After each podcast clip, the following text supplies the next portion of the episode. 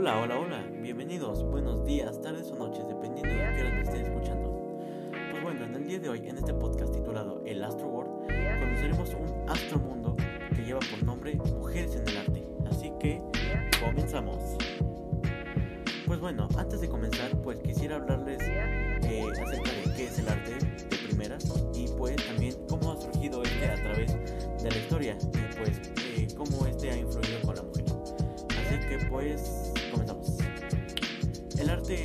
de dar, comunicar o interpretar las emociones, sentimientos o cualquier otra reacción por medio de las manifestaciones como la pintura, la literatura, la danza, la música y las obras de teatro lo cual nos conduce a lo estético, que nos vincula con la naturaleza a través de los sentidos.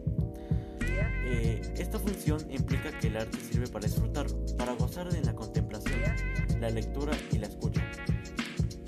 En este caso, pues como es un podcast, lo, lo aprenderemos por medio de la escucha. Así que la obra de arte es la causa de placer que sentimos en la experiencia estética.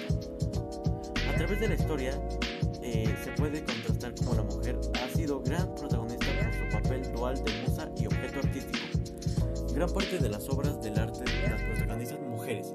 Sin embargo, al hablar sobre artistas de sexo femenino, es patente que casi no son mencionadas durante los primeros siglos del arte, lo que podría hacer pensar que apenas habían figurado. Muchas pinturas realizadas por mujeres en aquel entonces eran atribuidas a sus padres o esposos, lo cual demuestra que ambos sexos tenían la misma capacidad para elaborar una buena obra de arte. Así que, sin embargo, cuando se verificaba que el autor era mujer, el valor económico y simbólico disminuía significativamente, situación que prevalece hasta hoy, pues las obras de las artistas más cotizadas siguen teniendo un valor hasta 10 veces menor que el de los hombres. Todo esto nos lleva a lo que se está volviendo actualmente con las mujeres, es decir, la iconoclasia lo que significa que es la expresión utilizada para la destrucción deliberada de los símbolos propiamente importantes, como lo son los símbolos o monumentos por causas de cambios políticos o religiosos que ocurren en el interior de una sociedad. En fin, existen diversas artistas mujeres, un claro ejemplo de ello es Frida Kahlo. Sin embargo, en este podcast hablaremos acerca de Louise Elizabeth B.G. Lebron, o mejor conocida como Maria Lucy Elizabeth B.G. Lebron. Fue la pintora francesa más famosa del siglo XVIII y una de las retratistas más demandadas de su época. Su pintura está presente en un centenar de museos de 20 países. Su obra incluye 900 pinturas, entre ellas 700 retratos, muchos autorretratos, y 30 de sus amigas María Antonieta son, retratos y 67 retratos realizados durante los 6 años de exilio en Rusia. Durante sus viajes se convirtió en miembro de las academias de Florencia, Roma, Bolonia y San Petersburgo, también Berlín.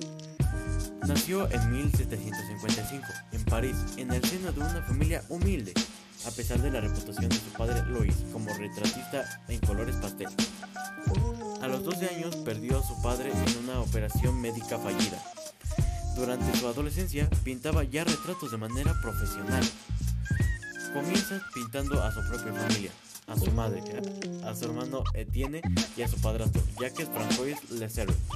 Su madre, Jean Massy, por circunstancias económicas, volvió a casarse con un hombre con el que la pintora no tenía buena relación.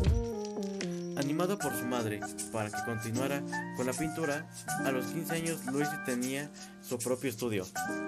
Pintó los retratos de muchos de los miembros de la nobleza francesa y conforme avanzaba su carrera, a la edad de 23 años fue invitada a Versalles para pintar a la reina María Antonieta, que esta representa una de sus grandes obras como pintora.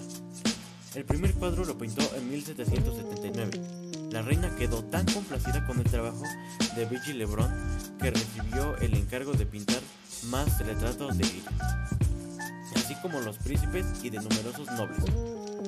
Tras la detención de la familia real durante la Revolución Francesa en octubre de 1789, Vichy Lebron, identificada como monárquica, huyó de Francia con su hija Brunette, de 9 años iniciando 12 años de exilio viajando primero a Italia y después a Austria y a Rusia, su experiencia en tratar con clientes de la aristocracia le resultó útil.